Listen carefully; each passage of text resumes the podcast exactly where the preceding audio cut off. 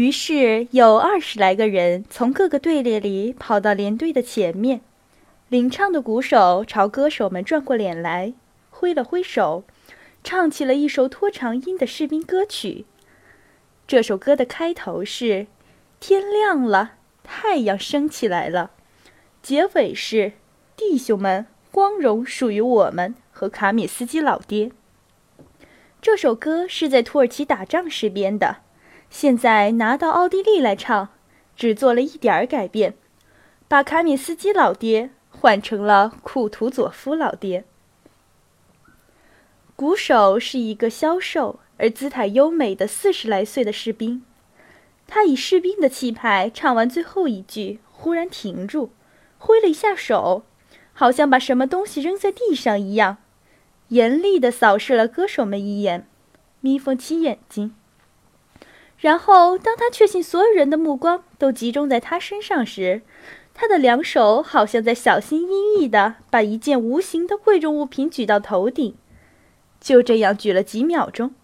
然后忽然不顾一切地把它一扔，唱道：“嘿，我的门廊，门廊，我的新门廊！”二十个人的声音接着唱了起来。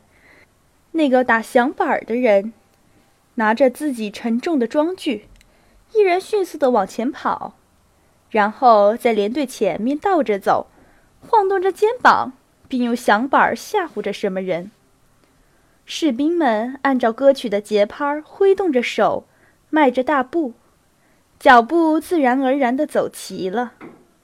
从连队后面传来了马车轮子的吱吱声，和弹簧的咯咯声，以及马蹄的嘚嘚声。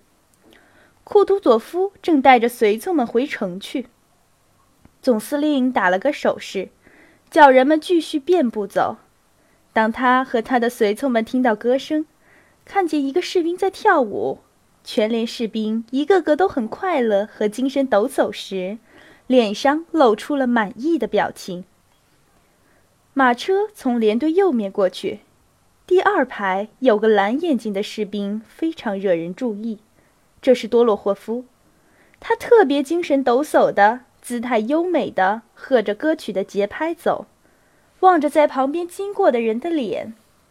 他的那种神情，仿佛在说：“他替此时没有和连队一起走的所有人感到惋惜。”库图佐夫的随从中，那个曾经模仿过团长动作的骠骑兵少尉，落在了马车的后面。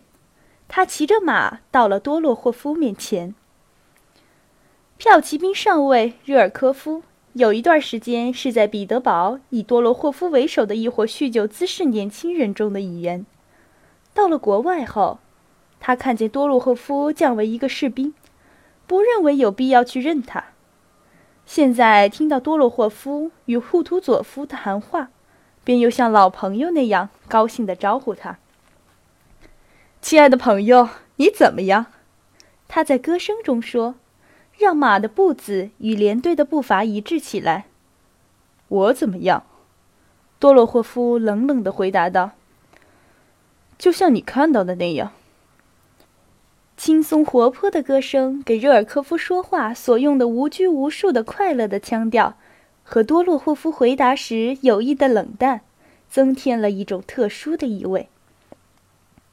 你说说，你同长官的关系怎么样？热科夫问。没有什么，都是一些好人。你怎么钻到司令部去的？哈，临时调来的，做值班工作。接着，他们都沉默了一会儿。他从右手袖筒里放出一只鹰，这时候歌里唱道：“这歌声使大家自然而然的变得精神振奋、快活起来。如果他们不是在歌声中交谈的话，那么谈话大概会变成另外一种样子。”奥地利人吃了败仗，是真的吗？多洛霍夫问道。“鬼知道！”有人这么说，我很高兴。多洛霍夫回答的既简短又明确，在歌声中只能这样。我说：“你找一个晚上到我们这儿来打法拉昂吧。”热尔科夫说：“你们是不是弄到了很多钱？”哈，来吧。不行，我发过誓了，在没有付之前不喝酒，不赌钱。那有什么呢？只要一开始打仗，到时候再说吧。接着，他们又沉默了一会儿。如果需要什么，你就来吧，在司令部里总是能帮点忙的。”热尔科夫说。多洛霍夫冷笑了一声：“你不必费心，我需要什么不会去求人，我自己会想办法搞的。”也好，我不过是，我也不过是这样说说。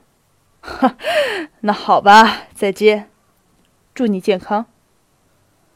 飞得又高又远，飞回自己的故乡。歌声依旧悠远着唱着。热尔科夫用马刺刺了一下马，马暴跳了起来，抬了三四次腿，不知先迈哪一条。接着他又恢复了常态，也和着歌曲的拍子奔跑起来，驰过了连队，去追赶着马车。